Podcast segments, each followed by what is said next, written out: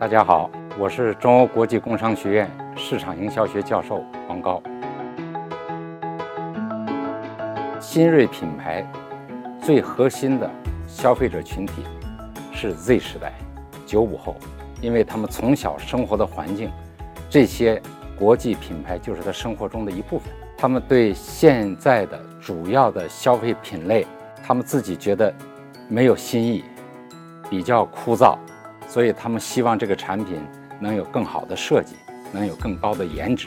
那在这个条件下，国际品牌反应很小，非常多的中国企业看到了这个人群消费的不同的特点，他们做出了反应。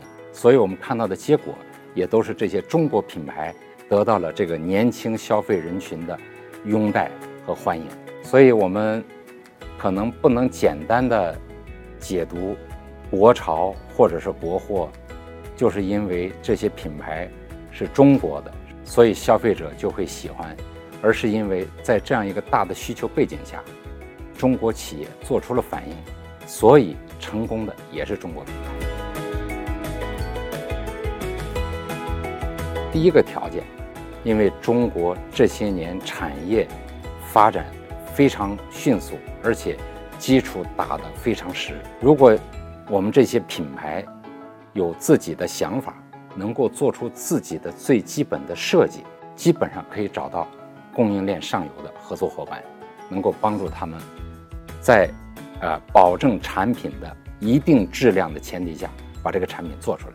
那么第二个条件就是他们怎么能够卖得出去？如果按照过去传统的渠道，他要到商超里、到百货店去铺货，不仅成本非常高，而且。这个代价也会非常大，但是今天有了电商，所以他们可以非常容易使他的产品可以抵达到消费者手里边，而且今天这个电商环境，对于这个 Z 时代，电商占他们消费或者是叫购买的比重越来越高。那么第二个条件就是你有渠道，消费者怎么能够找到你？你怎么能够找到消费者？二零二一年，大概全部企业的广告预算。总和百分之八十花在互联网，而百分之八十花在互联网当中，移动端又占了更大的比例。比方说，微信是人人都用，这个和年龄大概没有那么大差距。但是像抖音、像 B 站，这是年轻人比较喜欢的；而像小红书，这是女孩子们非常喜欢的。所以这些新锐品牌，恰恰就是利用了这样一些新的营销平台。利用意见领袖 KOL 或者是意见消费者 KOC 来大规模的来宣导推广他们的产品。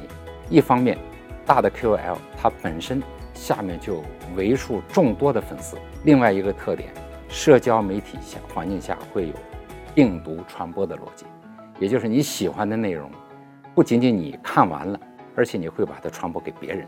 那这个呢，又加剧了。他们营销传播的速度。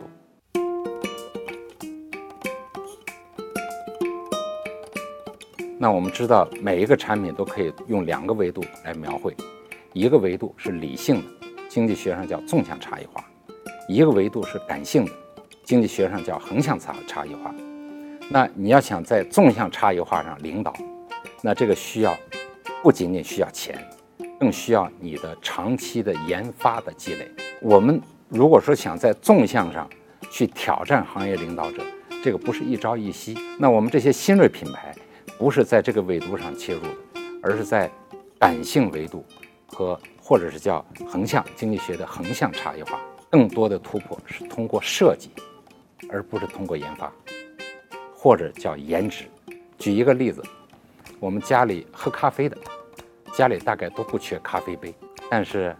当你看到星巴克推出来一款猫爪杯的时候，你会被惊艳到，你可能会迫不及待的想拥有一个，因为它的设计触动了一根神经，就是这是感性的这个需要。那从这个角度想一想，我们可以以此类推，我们可不可以用设计、用 IP、用颜值来重新做一遍？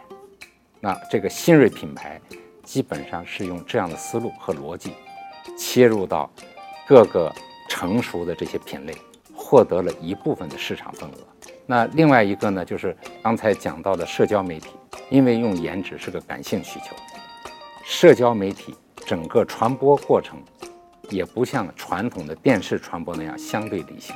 那这里边就有一个非常强的叫羊群效应。那这个羊群效应是我身边的小伙伴，他们喜欢某个东西，我可能连问，连为什么都不要问，我也要去拥有。和我身边的这些小朋友一样，这是个羊群。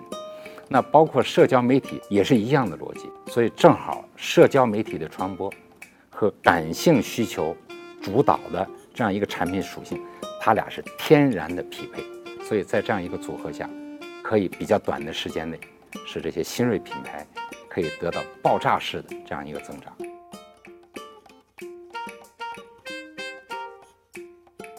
像这些。所有的品牌，我们都非常熟悉。你如果完全全新的，我们未必那么容易接受，因为我们很熟悉你，但是你又让我们看到了一个哦，不太一样的特点，那这是一个好的惊喜，所以会让大家哦喜出望外，会瞬间喜欢上你。那这个实际上也是感性维度，这个叫熟悉的惊喜。你可以用这个，可以瞬间。哎，很有意思。但是你如果有很多这样的呃组合，对于老品牌的另外一个好处，你通过这样做，发现你并不是老气横秋，是可以提升你的品牌的活力。比方说，一个很典型、成果非常好的是李宁。大家原来觉得李宁是比较传统，有一点点土气。但是自从他们在纽约时装周中国日那一系列动作。使李宁形象焕然一新，变成了一个年轻人追捧的潮牌，老品牌也可以获得新生。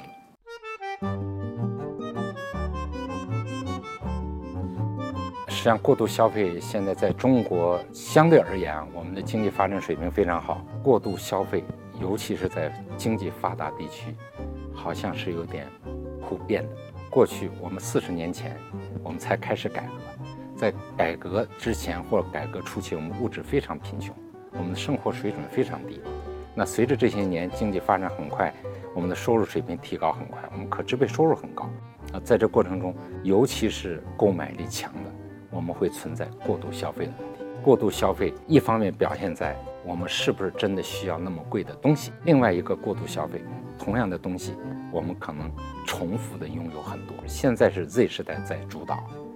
再往后面，接 Z 时代的未来的年轻人，是不是像今天的这个年轻人 Z 时代一样？这是一个巨大的问号。但是有一个趋势，我们也已经看到了，就是一线城市理性消费开始抬头。比方说，有钱人也可能会去沃尔玛买东西，也有可能去优衣库去买东西，因为这些品质足够好。那么对于未来，这个是不是会变成一个主导的趋势？目前不知道，但是很有可能。